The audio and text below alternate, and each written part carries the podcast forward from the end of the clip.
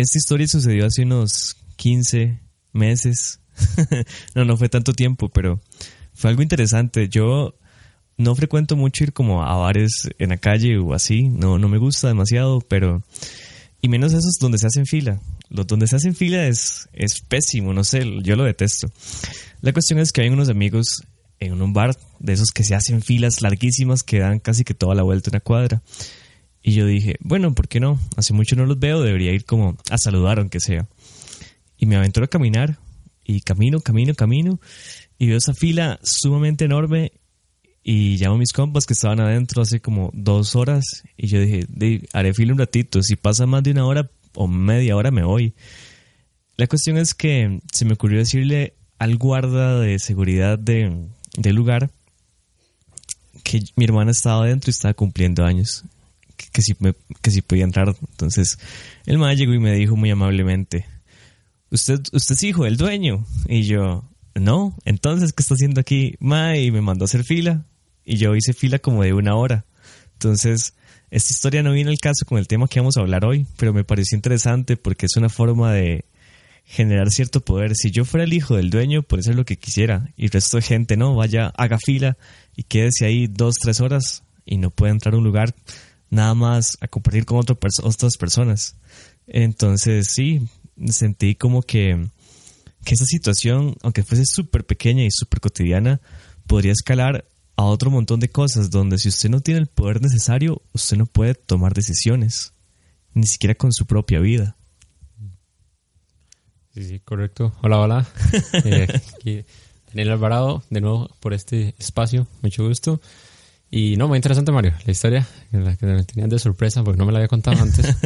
eh, y sí, en general, digo, vamos creando como barreras, ¿no? O como ciertos estereotipos de ciertos perfiles de personas que son diferentes a otras. Entonces, algunas tienen acceso a ciertos privilegios, otras que no. En este caso era el, hijo del... ¿Cómo es? El hijo del el dueño. hijo del dueño del bar. El hijo del dueño que sí tenía mucho más privilegios de entrar al, al bar sin hacer la, la, fila y los demás no, pero de repente también el hijo del dueño va a otro lugar y, le hacen lo mismo. Sí, y ahí va a recibir el mismo tratamiento pero al inverso. Entonces es, es interesante como siempre ponemos como barrerillas para entrar a espacios o o no sé, hacer distintas actividades y nos vamos dividiendo, a final de cuentas, como sociedad. ¿Cómo estás, Mario? Mae, bastante bien, bastante contento con el gane, el gane de la liga. Ah, no, dijimos que eso no íbamos a hablar hoy. Para que todos sepan, hoy estamos 6 de octubre del 2019 y la liga le ganó 5 a 2 a Saprisa. Dani es sapricista. Sí, eso era innecesario, la verdad, porque no viene al tema, pero bueno, no pasa nada. Dentro de unos programas veremos si yo puedo volver a ese favor.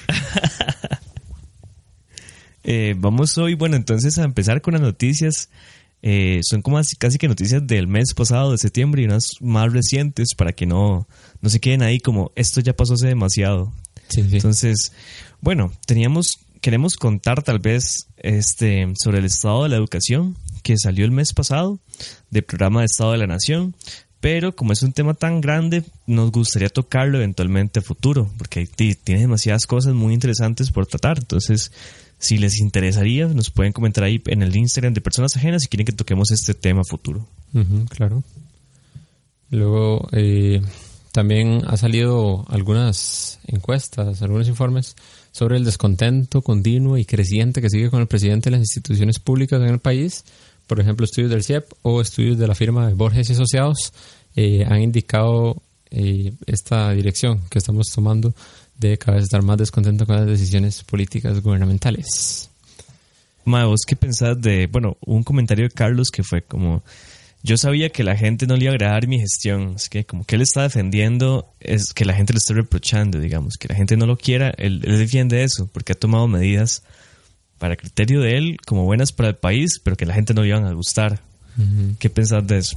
Eh, bueno, antes de contestarte, un día estos precisamente estaba revisando por una, un trabajo que tenía de investigación, eh, revisando declaraciones en el marco de la huelga fiscal en su momento.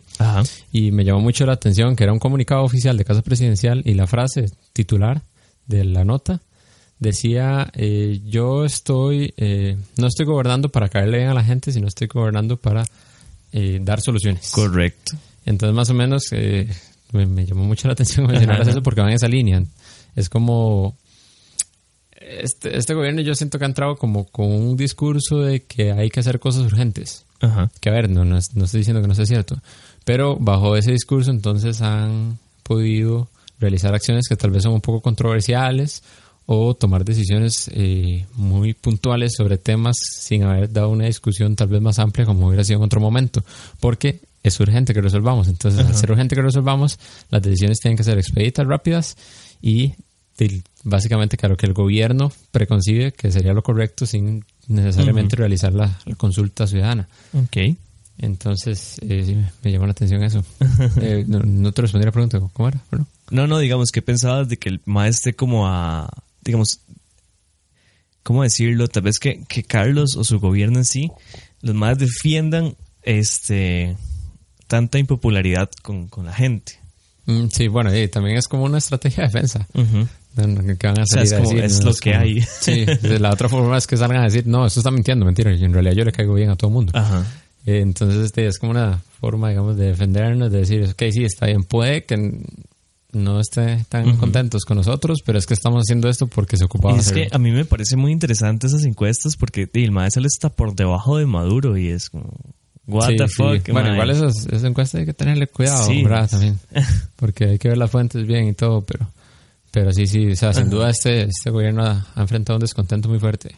En parte a raíz de esto, de que entró con este tema fiscal. Ujú. Y eso fue, no, hasta el día de hoy seguimos teniendo más que rezagos de esa discusión. Y precisamente sobre eso, eh, hay otra noticia importante que pasó en septiembre, que es que se aprobó el proyecto 21049, que era el que establecía nuevas regulaciones a las huelgas en el país. Ujú. Algunas de estas regulaciones son bastante amplias, pero eh, digamos que está el tema de que no se le van a dar salarios a las personas que participen en una huelga. Es decir, mientras la huelga está activa no van a recibir salarios. El tema de las huelgas políticas, que huelgas políticas son las que son contra un proyecto de ley o contra una política pública específica. Contra esto, en buena teoría, está eh, prohibido. Es decir, ya no se pueden realizar así tan puntualmente contra un instrumento de política. Pueden ser más a nivel de temas generales todavía. Eso es el portillo abierto. Y lo otro es que eh, los, las personas trabajadoras de servicios esenciales, es decir, por ejemplo, salud, eh, ya no podrían sumarse a estas huelgas. Bueno, por todo este discurso que ha venido, ¿verdad?, de que estos servicios no se pueden interrumpir. Y entonces ya con este proyecto que se está eh, aprobando, en, esto estaría mucho más regulado y aparentemente es un golpe fuerte que se le estaría dando a este mecanismo de las huelgas, que no por ello lo, lo, lo erradica, Ujú, ujú. digamos. Y bueno, también ha generado ahí una discusión interesante a nivel social. Ajá.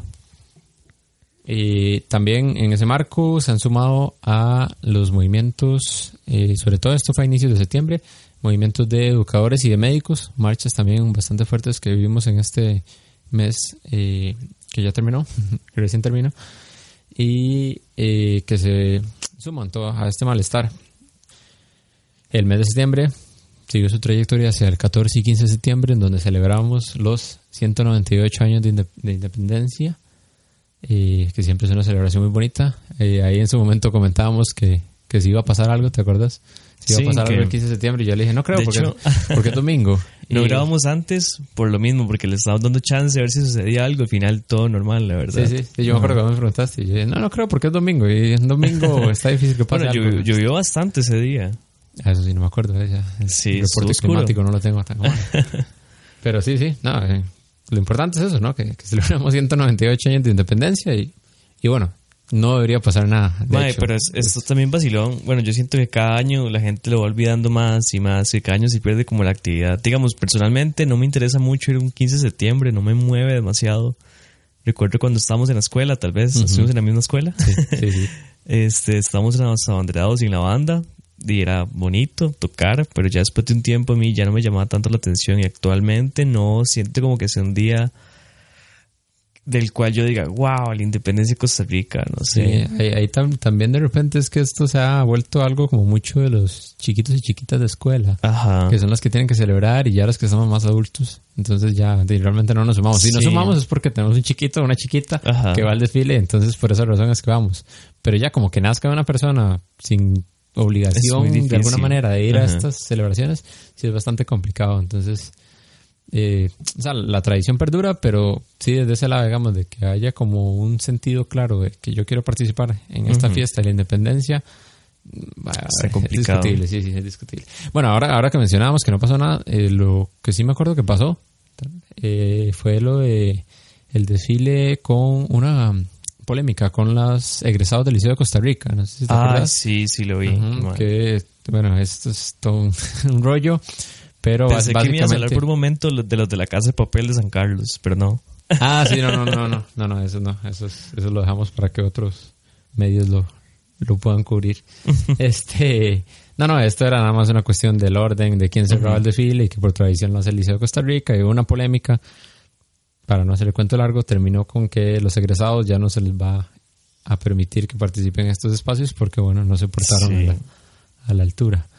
Eh, y bueno, eso fue nada más como lo que pasó. ¿Qué más ha pasado en septiembre? Bueno, lamentablemente eh, el tema de las inundaciones, que se ha venido muy fuerte, sobre todo en estas últimas semanas, ya estamos entrando a la época, bueno, ya hace rato entramos a la época Ajá. lluviosa, pero digamos que con Ma, el- mucha leí por fuerza ahí que en un día llovió lo que no había llovido en tres meses, o sea que en, Sí. bueno, en un mismo día. Lo que no Sí, sí, digamos, meses. el pasado fin de semana, eh, el último de septiembre, que se vino unos aguaceros terribles el viernes Sí. y sábado. De hecho, fue interesantísimo porque uno andaba en la calle y no había nadie afuera porque todo el mundo se había mojado y había tenido que ir para la casa. Ma, yo todos estos días me he empapado demasiado, digamos, no ando paraguas, entonces siempre me mojo, Sí. siempre. Es como- Sí, sí, pero más allá de esas anécdotas, no, no, lo que realmente sí es, es Ujú. feo, ¿no? Es triste es en todas estas eh, Familias, consecuencias que generan ajá, en forma de inundaciones. También hubo en su en este mes un incendio muy fuerte en Barrio Cuba, que hubo 300 eh, viviendas dañadas y por lo tanto 300 ahí personas o más eh, sin su hogar, lo cual son noticias eh, pues ahí que son fuertes y que no debemos tampoco de olvidarles. ¿Qué más ha pasado? Eh, bueno, el tema de la del desempleo y de la inestabilidad económica, la caída en inversiones, esto es como pan de cada día que estamos viviendo est- estas semanas. Si uno se pone a leer, sobre todo algunos medios especializados en este tema de finanzas, como unos que no voy a mencionar, eh, le entra mucho por ese lado, ¿no? Y con razón, porque hay todo un debate. Y bueno, las estadísticas lo vamos a discutir un poquito más adelante, pero las estadísticas no están tanto a nuestro favor en todos estos índices. Para ir concluyendo, ¿qué más ha pasado? Salidas del gabinete. Se dio la salida del ministro de Trabajo, la salida del viceministro de Hacienda y otras figuras. Entonces ahí sigue una renovación que no sorprende porque es normal en todos los gobiernos, pero una renovación del gabinete eh, a nivel del Poder Ejecutivo. También salió el tercer estado de los derechos humanos de las mujeres de Costa Rica que lo hiz- hizo el INAMU Ujú. y eso es muy interesante, es un informe que, que recomendamos que se pueda eh, darle una ojeada por lo menos y en donde vemos que todavía hay mucha materia a realizar en términos de equidad de género y de los derechos de las mujeres. Uno de los datos que más se resaltó en su momento cuando salió este eh, informe, este tercer estado, fue el que cada vez eh, menos niñas asisten a la escuela aquí en. Costa Rica, ¿verdad? Que sí, exactamente, esa es la reacción, impacta un No, poco. no lo hubiera pensado. Sí. Y bueno, ahí son temas que son constantes desafíos que tenemos que tener en cuenta. Y bueno, por ahí va un poco el, el repaso de lo que pasó en, en septiembre, Mario. Bueno, ahora queremos este, también tocar un tema eh, de mensual. Va a ser mensual porque sacamos esto cada mes. Sí. Pero ese es, el, es este tema de meter un poquito, traer a colación la cuestión ambiental. Entonces, queremos traer todo este impacto mediático que ha generado Greta Thunberg. En tu caso, ni no la conocías, ¿verdad? No, no, recién me comentaba Mario, así que se lo dejo a él. Pero muy interesante. el sí, fue, es, bueno, a mí me llama mucho la atención el caso, particularmente porque un profesor de la escuela mencionaba mucho a esta muchacha de 16 años, ella es sueca, y la mencionaba constantemente de que Greta Thunberg está haciendo activismo en su país frente al parlamento, no está yendo a la escuela, eh, no está yendo al colegio, perdón, este, por, por mostrar más de lo que está pasando con, con el medio ambiente. Y, la muchacha claramente tendrá estos argumentos súper este, alguien diría no, no tan argumentados, pero tiene una iniciativa y tiene una fuerza muy, muy notoria. Entonces, esto es súper bueno porque cada cuánto se le pone tanta atención a un adolescente cuando quiere decir algo. O sea, cuántos adolescentes llegan ma, de frente- a hablar frente a tantos presidentes y que sean escuchados así. Uno dice muy pocas veces. La gente siempre sobreestima demasiado a los adolescentes. Sí, claro. Entonces, a mí me llamó mucho la atención, como mi profesor la comentaba, en clase nadie le ponía demasiada atención, Unas semanas después, recuerdo haber visto ya en Canal 6 donde estaban informando sobre quién era esta muchacha, ¿verdad? De dónde venía y todo el impacto que está generando ahorita. Su discurso, siento yo que es muy noble, mae, la verdad. O sea, por ser alguien no tan informado, no, no es un especialista, pero tiene esta capacidad mae, de, de, sentir y, y, de poder sentir como empatía por lo que está pasando en el mundo. Ya se da cuenta de que es de las personas privilegiadas, pero que aún así, este, eso no limita que, que pueda ir en contra de todo lo que está mal, ¿verdad? Lo que ella piensa que está mal, mae. Sí, claro. Entonces, y ahora que ponías, eh, que poníamos los videos para observarla, sí. me llamó mucho la atención también el, la fuerza, digamos, que tiene en el discurso de ella, Ajá. que se le nota en, en, su tono de voz, en la forma en que se expresa, es eh, realmente muy, muy interesante y le da mucha presencia, mucha autoridad de, de cara a estos espacios Sí. tan grandes y tan difíciles de hablar, porque es muy, muy difícil de hablar. Hay gente que se prepara años de años Ay, para hablar en estos espacios. Ajá. Y bueno, que ella llega y se desempeña de tan buena manera, en buena hora, y más con una causa como estas, que es el, lo ambiental Ajá. Y donde tenemos tantas deudas. Pero a pesar de que tenemos tantas deudas, yo le traigo otra noticia, Mario. Dale. Que somos campeones del mundo. ¿Campeones del mundo en Sí. qué? Más específicamente somos campeones de la tierra, pero decir tierra. campeones del mundo. Aquí podríamos introducir la canción de, de We're the Champions. Eh, que se le dio el premio a Costa Rica este mes de septiembre. No, Nuestro presidente fue al- a estas reuniones de la ONU y se le dio esta, no sé, este título a nuestro país de Costa Rica. Bendito título. Específicamente por lo del Plan Nacional de Descarbonización, Ujú. que es lo que se viene trabajando desde hace rato y tenemos una meta que vamos a ver si la alcanzamos o no.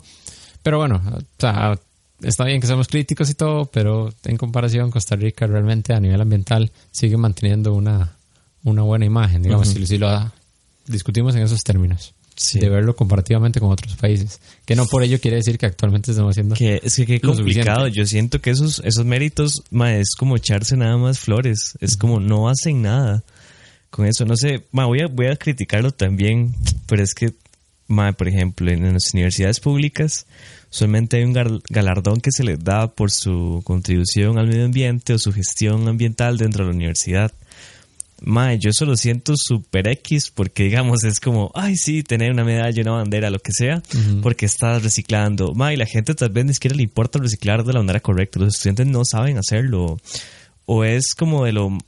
O sea, es- el, el impacto que está generando no, no es tan bueno, digamos, mae. Entonces, siento yo que es una falta de, de conciencia sobre la vara. Incluso soy yo, o sea, yo no tengo tanta conciencia medioambiental, pero sé que estos los galar- galardones al final termina siendo nada más un poco de medallas que no hacen nada. Sí, no, no. Y vamos a ver, lo pongo así. De repente eh, estamos premiando a los que hacen poquito Ajá. porque los demás no estamos haciendo nada. ¿Será, Correcto, será que de repente sea. eso es lo que está pasando? Porque entonces nos están premiando a nosotros como país, no necesariamente porque estemos haciendo algo completamente extraordinario, Ajá. sino porque en comparación a otros de, estamos haciendo un poquito más. Sí, qué Entonces, triste. si desde aquí adentro podemos criticar lo que estamos haciendo a nivel ambiental, pero viene alguien de afuera y dice, no, hombre, esto es una maravilla ambiental aquí, la naturaleza, Ma, este, con, los, con los agroquímicos, vos viste que Costa Rica tiene, usa agroquímicos que son prohibidos en muchas partes del mundo, man. Ujú, ujú. Entonces, como, Sí, son como contradicciones que uno se va encontrando, ¿no? Porque tenemos esta, esta etiqueta de país verde y ahora somos campeones, pero al mismo tiempo, pues hay algunas medidas Sí. que hemos tomado que más bien van en la dirección contraria. Entonces, bueno, en parte es un poco por lo que queremos, me parece, traer este tema ambiental más a este tipo de, de espacios, de programas que estamos realizando, porque es algo que como que siempre está presente, pero no le damos la suficiente importancia en De las hecho. discusiones nunca. No se le da su propio espacio y si se menciona es como de nada más por salir de, del paso. del compromiso. Y bueno, no sé si tienes algo más respecto al ambiental. No, ahorita con ambiental no tengo nada más. Podemos entrarle de, de una vez. Ok, vamos. Entonces, un poco lo que queremos hablar hoy más a fondo es el tema de. A ver, es- hay varias cosas, pero digamos, el tema de la desigualdad social en la Ajá. sociedad costarricense y por ahí también el tema de la clase media que lo vamos a ver más adelante. ¿Qué significa eso? Y qué, qué estamos hablando cuando eh, tocamos todos esos términos. Un texto ahí de referencia que fue el que, el que en parte creo que motivó este, Sí, claro. este programa es el de Gualiticos, de Carlos Ojo, un texto, digamos, de bastante eh, reconocido y muy importante. Eh, Su lectura es muy, muy interesante porque él realiza un análisis de la historia del país y cómo hemos conformado este mito, esta construcción ideológica ahí de que somos todos iguales, como, como costarricenses. Y entonces, eh, don Carlos Ojo, cuando escribió este texto, él eh, empezaba por señalar a la época colonial como tal vez la, primera fase donde se empezó a generar este discurso de que todos somos iguales, diciendo que en ese momento, bueno, todos éramos, eh, o la idea más bien, él no lo decía así, sino que la idea en ese momento, o la, creencia en ese momento es que todos éramos campesinos, pequeños productores, que teníamos un espacio de tierra, tenemos nuestra causa humilde. Que todos vivíamos felices en la pobreza también. algo así, por ese lado, sí, sí. Y entonces todos teníamos ese, pedacito de tierra y todos eh, generábamos nuestros productos, ahí nuestros cultivos para consumir o para intercambiar y listo, todos éramos iguales, básicamente.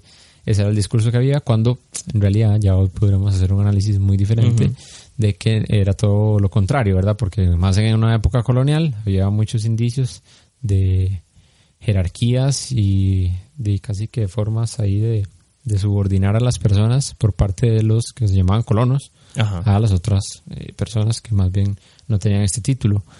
Pero bueno, en ese momento se concebía de esa, de esa forma. También que se concebía, decía don Carlos Ojo, que todos éramos blancos. Todos somos blancos, Mario. Porque, eh, bueno, esto creo que es un tema más de idiosincrasia costarricense, que por alguna razón, yo no sé si es cierto o no, que habría que ver un estudio específico, pero dice que somos como, no sé, menos mestizos que el resto de los países centroamericanos. Ajá, tal vez ahí el dato que más importa es que creo que hay como un 1% menos de población indígena en el país. O sea, es, muy poca la población y de aquí no es como que todos seamos súper blancos, o sea, eso, es algo como de perspectiva. Si uno se compara con el resto de Centroamérica, pues va a encontrar ciertas diferencias. Pero no sé, la gente que todavía actualmente, 2019, sigue creyendo que Costa Rica es blanca, o sea, no sé en base en qué lo hacen, la verdad, porque no, es complicado. yo no voy a Costa Rica blanca para nada. Sí, no, basta con caminar 100 metros y uno se da cuenta que no está blanca. Pero, no, y también en ese momento, y bueno, yo no sé si hasta ahora, pero yo diría más que en ese momento, usted quiere, si quiere lo Fijo. Pero en ese momento lo de blanco también se asociaba mucho a que éramos como, no sé, como herederos de España. Ajá. Entonces éramos, eh, como costarricenses, éramos más blancos porque estábamos más cerca a los españoles o teníamos un nexo mayor con esto y esto significaba también un estatus económico, digamos, y social mayor. El simple hecho de ser blanco es que yo ya tenía acceso a mayores condiciones económicas y sociales. Entonces no sé si de repente todavía mantendremos ese discurso de alguna manera. Ma, yo, siento que sí, pero de, distintas formas. No sé si te acordabas, hace un año, hace poco más de un año, que una marcha en la Merced por las migraciones. eran unas 500 personas, pero igual vos ves los videos, escucha gente, aquí está Costa Rica, Blanca, no sé qué.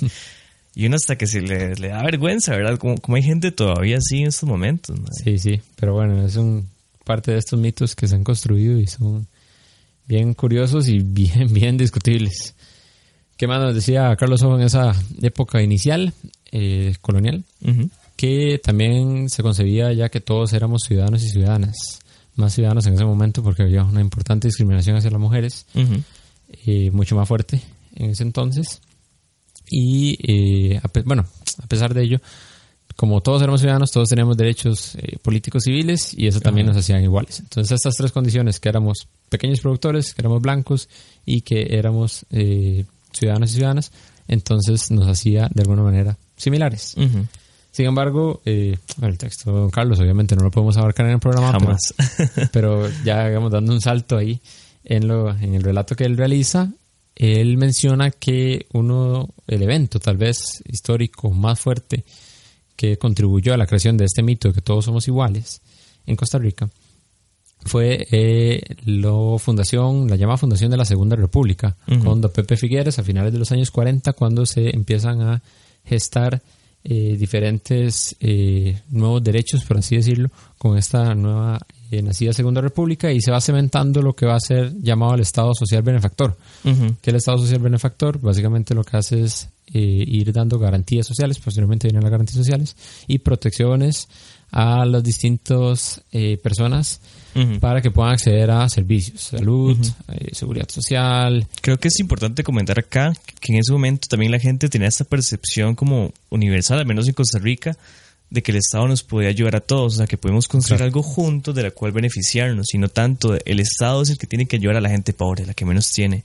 sino, hey, todos beneficiémonos de esta vara y construyámoslo juntos. Claro, claro. El Estado ahí funcionaba como un soporte verdadero.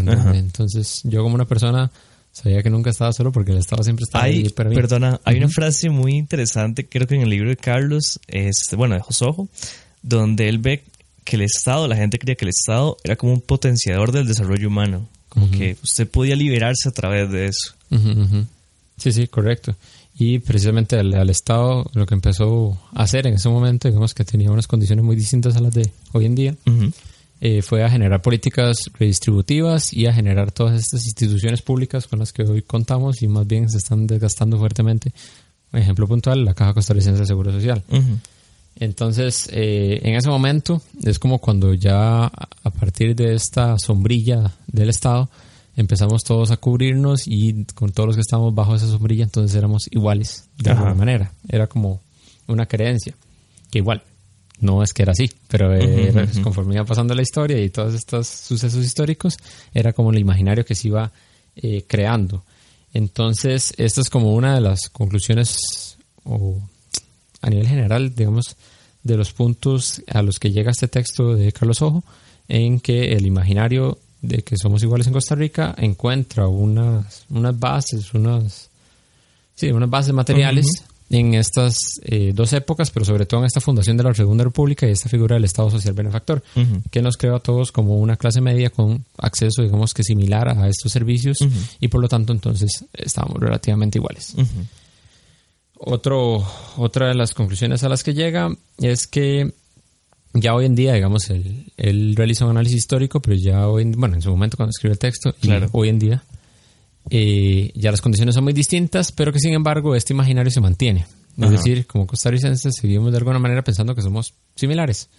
Aunque eh, a cada rato salen encuestas, índices. Que dicen lo contrario. Que dicen hay una parte muy. me llama mucho la atención donde Carlos menciona de que tal vez, no, no, recuerdo si era como comentarios de personas que él entrevistaba o directamente de él, pero se hace mención a que antes la gente no tenía esta vida de ostentación o que el, esta hora de mostrar los lujos y mostrarse que usted tiene fuerza, poder y riqueza no era tan común. Y ahora tal vez por redes sociales vemos cada vez más que la gente busca mostrarse como no es, o sea, busca mostrar todos estos lujos que tiene. Entonces, eso permite que se evidencie todavía más la desigualdad que existe tal vez en un país. Antes no era tan así, digamos, la gente no mostraba tanto sus riquezas. Sí, sí. Bueno, eso podría ser debatible, habría que verlo.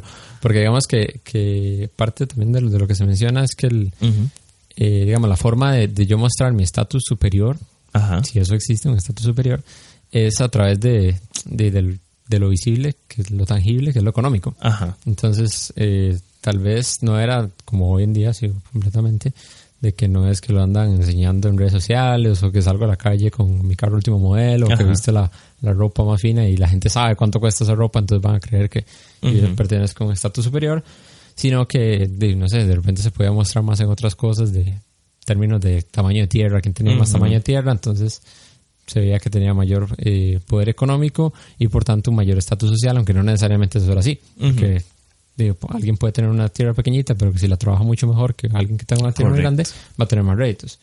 Pero sí, sí, sí, sin duda este, esa, la forma de mostrar, no sé, que somos de una clase alta, superior, sí siempre va a estar muy ligada al tema económico, a mostrar nuestro poderío económico. Pero sí, eso es lo que mencionaba eh, don Carlos Ojo, en ese entonces de que eh, que escribía el texto, de que el imaginario persiste a pesar de que todas estas condiciones sociales, sobre todo las del Estado social benefactor, ya se están eh, casi que diluyendo. Creo que es importante aclarar también ahí para la gente que nos escucha que hay como un cambio muy importante en Costa Rica antes de esos momentos, porque, o, tal vez en el mundo, la gente era mayormente como, trabajaba como en el campo, este, en esos lugares, y después se da un traslado del campo a la ciudad, y actualmente en el planeta la mayor cantidad de personas trabaja, digamos, como en, las ciudades o trabaja como de algún tipo de profesión, no tanto como en el campo. Entonces, esa, esa vara también lleva un montón de cambios sociales en, en nuestro país. Sí, sin duda, la, configuración ya social es completamente distinta, pero eso que apuntabas, digamos, la diferencia rural, urbana, es una diferencia marcadísima. Ajá. Entonces, cuando, cuando se genera, digamos, este discurso, estas ideas en torno a que somos todos iguales, es un poco interesante ver cómo se olvidan, digamos, estas diferencias tan notorias. Otra diferencia notoria, hombre-mujer. A ver, sabemos que las mujeres, a pesar de que han tenido una lucha muy fuerte y que han conseguido algunos derechos, eh, falta mucho, le debemos mucho todavía para que estén a un nivel de equidad eh, deseado.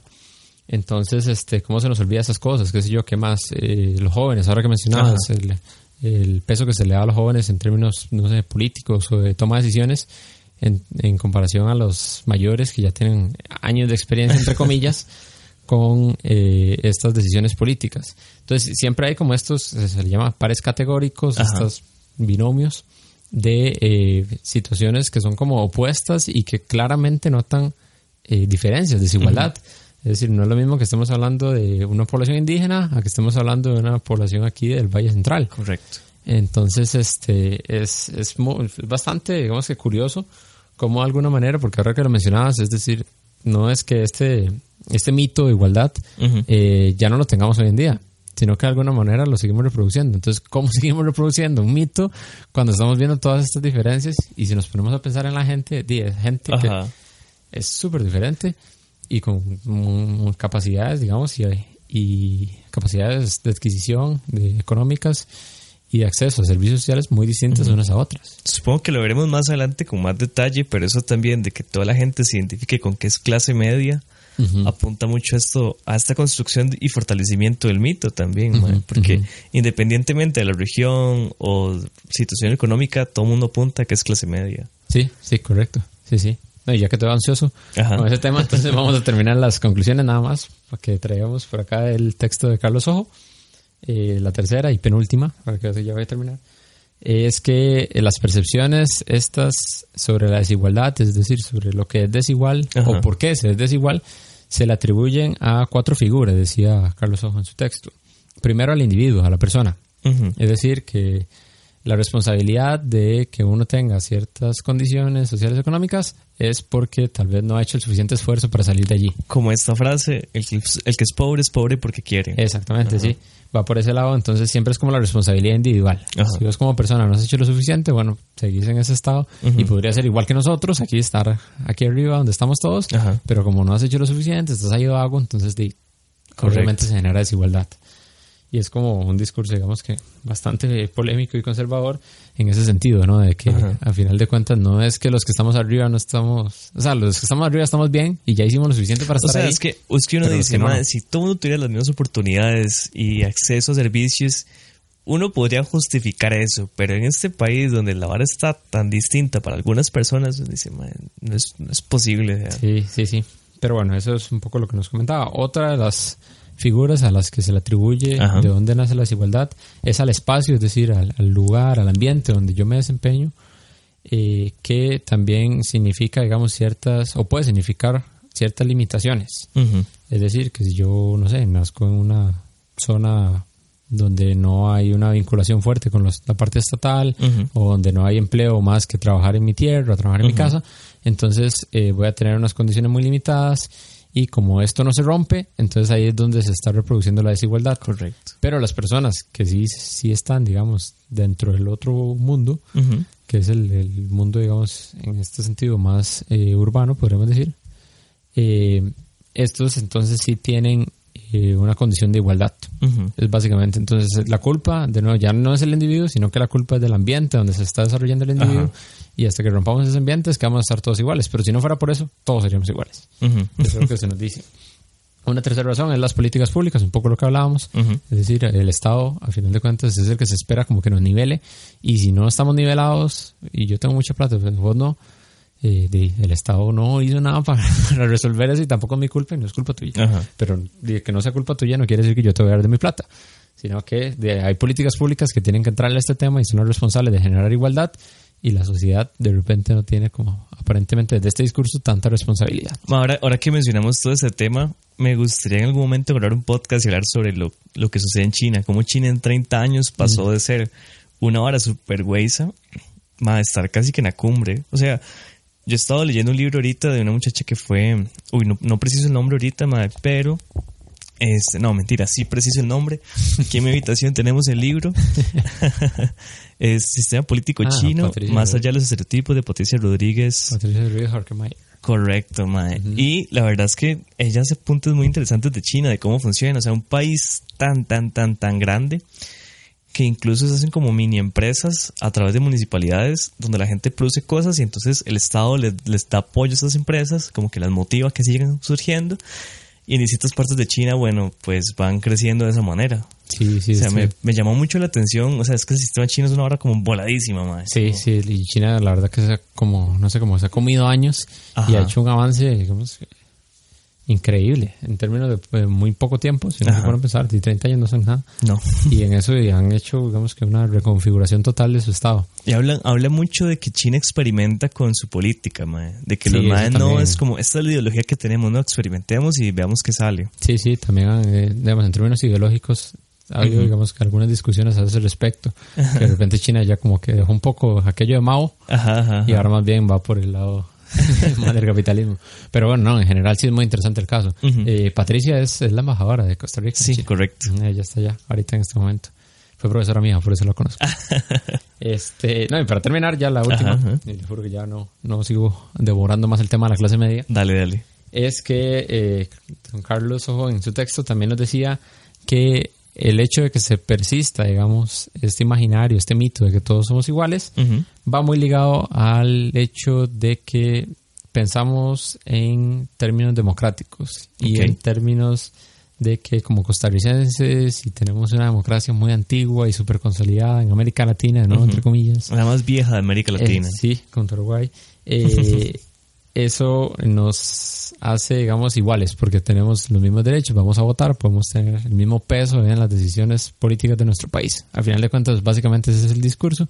Y además, ahí yo le adicionaría, no estoy tan seguro que se mencione explícitamente en el texto, pero por ahí también está el discurso de que somos todos eh, pacifistas, somos Ajá. todos tranquilos porque no tenemos ejército, y entonces somos democráticos, somos pacifistas, somos costarricenses y somos iguales por todas estas Pero condiciones. hasta cierto punto hay algo interesante ma, acá, de que uno entiende de que esta hora democrática es, tiene que ser pura paja a veces, pero no es imposible poder llegar a ocupar un, un escañón, digamos, o una silla este, política en algún en el gobierno, por ejemplo. No es, o sea, nuestro país todavía no está tan hecho picha para que eso no suceda con la población regular, digamos. ma. Y un- para mí un ejemplo de eso es Restauración Nacional. Ujú. O sea, la gente pudo llegar ahí. Entonces, de cierta manera eso me da como mi esperanza de que la gente en serio, o sea, la gente como honesta, con, con motivación, mae, que sea, no quiero decir correcta, pero como la gente que a Chile quiere algo por el país pueda llegar a esos lugares, mae. Sí, Entonces, de cierta manera como que sí me da esperanza, a pesar de que sé que la democracia puede tender a ser poco representativa. sí, sí. No, igual, yo, yo defendería la idea de democracia, digamos. Ajá, ajá. Pero digamos en este punto lo que se hace más eh, polémico, lo más discutible, más debatible, es el hecho de que basamos en nuestra democracia una justificación de que todos somos iguales. Sí. Y ahí sí estamos hablando de una cosa muy distinta, ¿verdad? Porque, de nuevo, muchos índices, más situaciones cotidianas nos dicen que no todos somos iguales, Ajá. que hay muchas diferencias muy marcadas, pero si los escondemos en que todos podemos votar, pues sí es cierto, todos podemos votar. Y bueno, eso, eso es del discurso, ¿verdad? Pero realmente habría que pensar si todos podemos votar, porque Sí. las personas que, que viven en zonas muy alejadas y tienen que caminar kilómetros de kilómetros para llegar a su centro de votación, tienen O más bien derechos. como la, la condición de la libertad de voto. O sea, por ejemplo, me recuerdo mucho el TLC, cuando la gente iba a votar, algunos iban hasta manipulados, iban condicionados de que sus empresas les dijeron, ustedes tienen que votar por el CEO. Entonces, eso a mí me pone a pensar, hay una libertad con respecto a mi derecho al voto. ¿En serio uno la tiene o no la tiene? Sí, sí. Pero bueno, todo es este, este tema que da para la discusión este texto, que es muy interesante y de verdad le, le recomendamos un montón si es que no lo han leído ya, que lo puedan eh, consultar. Igualiticos de Don Carlos Ojo. Y con eso llegamos a un tema que también toca en el texto, pero lo vamos a hablar un poco fuera de ese, de ese marco, que es el de la clase media. Sí. Entonces, te veía muy emocionado. Entonces, si quieres empezar diciéndome qué, qué te genera, digamos, este término de clase media y cómo crees que de alguna manera has ayudado a que hoy en día creamos que todos somos iguales porque somos de esa clase. Ma, es que yo creo que es, bueno, a partir de todo lo que hemos comentado hoy, mae, con respecto a, a cómo se genera esta, este sentido de igualdad en nuestro país, yo siento que la clase media llegó no a verse ahora como el centro, sino la gente lo subdivide. Entonces, yo soy de clase media alta, o media media, media alta, o media baja o baja. Entonces, al final de cuentas, es como todos nos metemos en lo mismo, pero lo subdividimos para poder encontrar como nuestro propio sentido. Y es muy interesante porque hay gente que dice que la clase media no existe. Porque aquí no hay clase media, mae. Y no sé qué decir de eso, la verdad. Vos tal vez podrías ahí como... ahí, lo primero, digamos, cuando uno habla de estas cuestiones de clases, lo que tiene que tener muy claro es que es un constructo, es algo completamente, digamos, construido, ficticio. Realmente no hay nada, digamos, que me diga a mí que yo soy de clase media, clase alta o clase baja, sino que es algo que es, se han creado categorías para eh, poder dividirnos, que tiene todo, todo su sentido ahí, digamos, eh, político detrás, pero eh, es decir, no hay una barrera que a mí me diga de aquí, aquí, es la clase media, de aquí, aquí es la otra. En términos de ingreso, que es como se definen estas clases, pues sí, hay, hay unas, los unas estadísticas, ajá, los quintiles, que son los que separan, digamos, a la, población y sobre esos que se generan estas clases. Pero sí, digamos, si, esta, es que esta discusión es... Es que yo siento que no, a ver, por ejemplo, el quintil más bajo no va a ser lo mismo en una zona urbana que en una zona rural. o el quintil más alto, digamos, eso varía montones. Sí, porque ahí, lo que se toma de dato es el ingreso, digamos, puntual. No cómo yo estoy accediendo a ese ingreso y si pudiera tener mayor capacidad a tener ese ingreso o hasta ahí es donde me dan para mis condiciones de vida actuales. Entonces sí, ahí hay de nuevo más diferencias. Eh, pero sí, no, el tema, digamos, de cómo se construye este término de clase media, sí es, es bastante interesante de pensarlo en términos de que son como divisiones imaginarias. Que tenemos ya todos y todas eh, internalizadas, pero que eh, a final de cuentas eh, marcan mucho el del debate social. Y lo que te mencionaba más de las intenciones políticas detrás de esto va muy ligado al tema de que si te pones a pensar muchas de las políticas sociales, bueno, en general muchas de las políticas públicas van destinadas a esta clase. O, digamos, pensadas en que como el grueso de la población costarricense está dentro de esta clase media, entonces ahí es donde debemos abordar. Ya si hay un programa, digamos, más de asistencia, que se le llama de asistencia social, y van, se van y dicen, ok, aquí lo que se va a ayudar es a las personas de pobreza extrema, o a las personas que están en bajo los índices de pobreza, pero de alguna manera siempre se parte con ese norte, es decir, tenemos una clase media, entonces los que están más abajo, a estos hay que darle ese tipo de políticas públicas. Ajá y los que están en el medio les podemos entrar por este otro lado de la política pública. O sea, en un momento con tanta tecnología es como un público meta para nada segmentado, o sea, no, no se apunta como específicamente quiénes tenemos, Sí, hay como un, seguimiento de esa hora. Sí, y esto que mencionabas vos también de, que hay una clase ahora política alta, una clase política baja, inclusive por ahí eh, observaba que ahora también se le llama clase política urbana, clase política rural, eh, clase, perdón, clase media urbana, clase media, rural. Eh, y bueno, todas estas subdivisiones, si nadie entiende la división grande, ¿quién va a entender estas subdivisiones pequeñitas? Entonces, eh, bueno, da, para mucho eso.